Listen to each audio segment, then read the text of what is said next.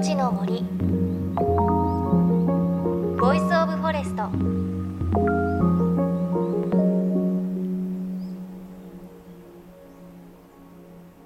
おはようございます。高橋真理恵です。JFN38 局を結んでお送りします。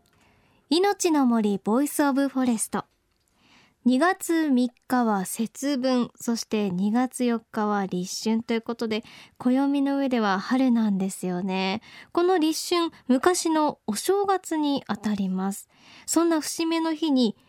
一陽来福というお札があるんですがこのお札を貼って新しい一年に福を招くというものがあるんですが我が家ではこれ昔からやっています。毎年行く神社で一陽来福というお札をもらって節分の日の午前0時に恵方の方角に貼って一年の福を祈るということを昔からやってるんですよね。ちなみに今年のその恵方の方角は南南東ということです。皆さんも節分や立春豆まきをしたりあと恵方巻き食べたりされているでしょうか。さてこの番組は東日本大震災で発生した震災瓦礫を生かして津波から命を守る防潮林を作ろうという取り組み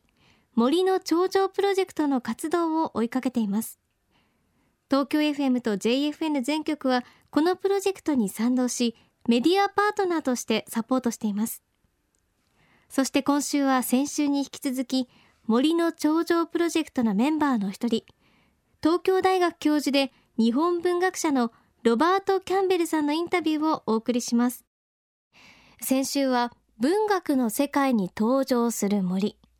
過去の有名な作家たちはどんな風に森を見つめ表現してきたのか。まずはアメリカ文学に登場する森の印象を伺いました。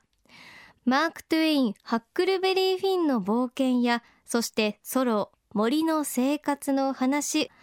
でアメリカ人は森を迷わせるとか悪の道や負のイメージではなく社会に適応できない弱者を受け入れ育てる。また迫害から守るシェルターのように森を捉えている。そんな話伺いました。大変興味深かったです。さあそしてそのアメリカそれも大都市のニューヨークに生まれ育ったキャンベルさん。実はこの街にも古くから根付く森があるんだそうです。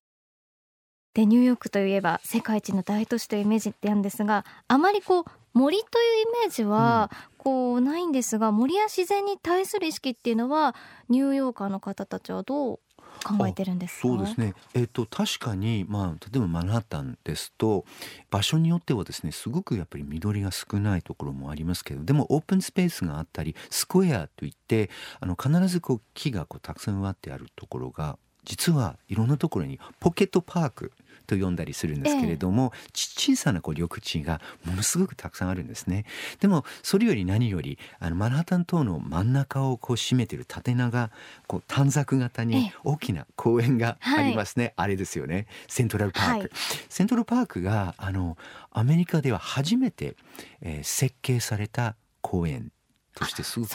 有名なんですね。あのまあ、19世紀の初めにすぐたくさん移民がアメリカへやってきてマンハッタンは南から発達していくんですね今のあのちょっと一番こう南端のところから人がこうあのたくさん家を作ったり企業を作ったりそこからこう北上していくんですね。はい、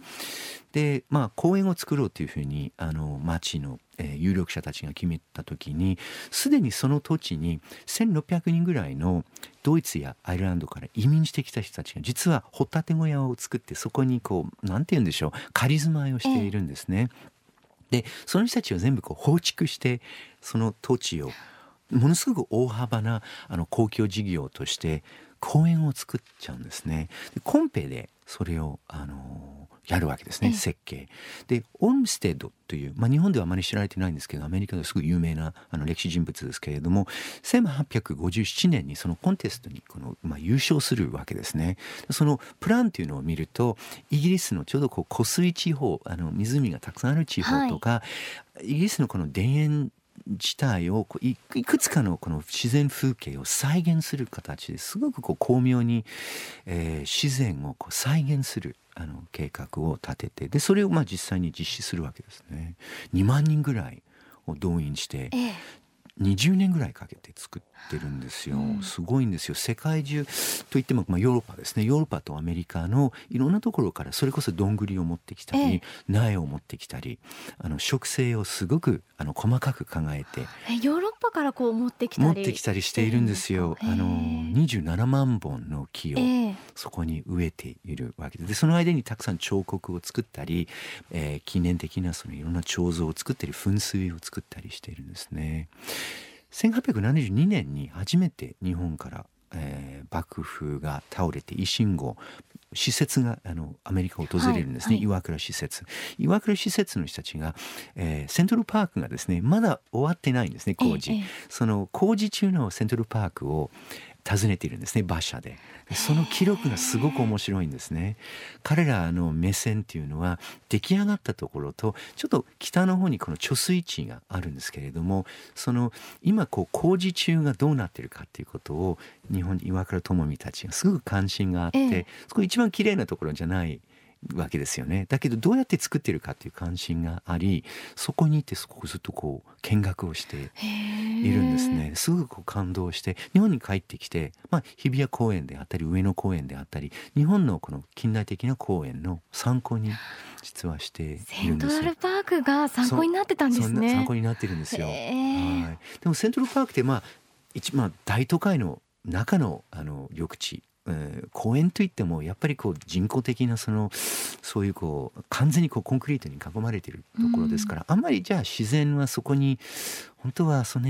動物がまあ有名な動物園はありますけれども生息してないんじゃないかなと思う人もいるんですけれどもとんでもないんです、ええ、すごくたくさんのあの生き物がその中にいるんですね、どんなものいるんですか？最近すごくあの注目されているのは、はやぶさですとか。はやぶさはハゲタカとかですね。そういういわゆるその猛禽類がイーストリバーやハドソン川の魚を取ったりそれからセントルパークのこの湖から、えー、淡水魚を取ったりしてて巣を作ってそこにあの暮らしている。それが五番街という一番まあニューヨークでは一番こっち方、はい、高いあのこの、ま、それこそマンションコンドミニアムがたくさんあるんですけれども高いところに、えー、高がですねこの巣を作ってメスのこの鷹たちがですねこの巣を作ってこう卵をあの、産んでそこでこう作ったりしているということ。今バードウォッチングですごく大ばやりなんですね。そういうあの僕は見たことないんですけど写真でしか見たことないんですけれどもこう魚をくわえてあの和紙が バサッバサッバサッとそのマナハタンのあの人々の頭上を飛んでるわけですよ。それがやっぱセントルパークがあるからあのできるわけで、それがすごく今それがあの注目されてバードウォッチングがすごく今あの流行ってるんですねニューヨークで。セントルパークはだから150数年前にあの作られた時は本当にこう人工的な、あの本当にあまあアトラクションというか完全にあの人造の楽園のようなところだったんですけれども百数十年経ってみるとそれがそれとしてやっぱりこう図太くあの、うん、一つのこの自然系自然体としていろんなこの動物を育みその中で人間がこう共存するという、うん、すごく面白い環境に育っているような気がしますね。なるほど。ありがとうございます。来週はロバート・キャンベルさんに森と文学ヨーロッパ編でお話を伺いします。来週もキャンベルさんよろしくお願いします。よろしくお願いします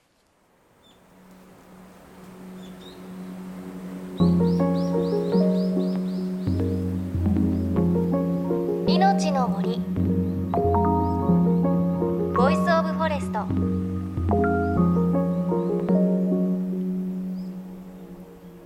命の森 Voice of Forest。そろそろお別れの時間です。キャンベルさんのお話いかがだったでしょうか？あのニューヨークのセントラルパークが上野公園あと日比谷公園のモデルになっていたっていうのはね驚きでしたよね。ではメッセージご紹介します。えー、東京都の男性会社員ズーさんからいただきました。子供の少年野球の送り迎えでラジオをつけていつも興味深く聞いています。ありがとうございます。今回のロバート先生のトム・ソーヤのお話はとても懐かしかったですハックの住んでいる木の上の家に憧れたなあとインジャン・ジョーというおっさんが超怖かったです木登りとか釣りとか川遊びとか子供心に毎日ああいうのができる場所に住みたいと思ったものです。ずっと東京にいますが田舎に憧れるのは昔のこういうアニメの影響もあるのかもしれないですね。ということでこのハックルベリーフィンの冒険という本なんですけれどもあのこの命の森のスタッフも思い入れがあるということで私も読み始めました。であのまだ途中なんですけれどもその森の中で木登りをしたりあとウサギを捕まえたり。でトムとあとジムとハックでこう秘密の約束をするのが暗い洞窟の中だったりして子供ながらにこう冒険って怖いものと隣り合わせででもだからちょっと見てみたいやってみたいみたいなそんな子供心をね思い出しながら読んでいます。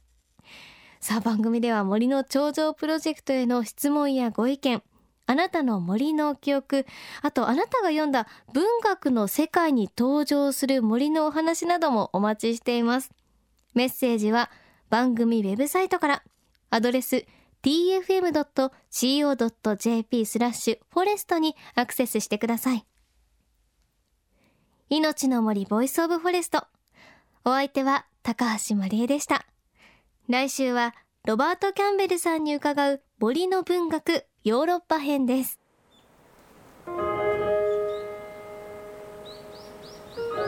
命の森。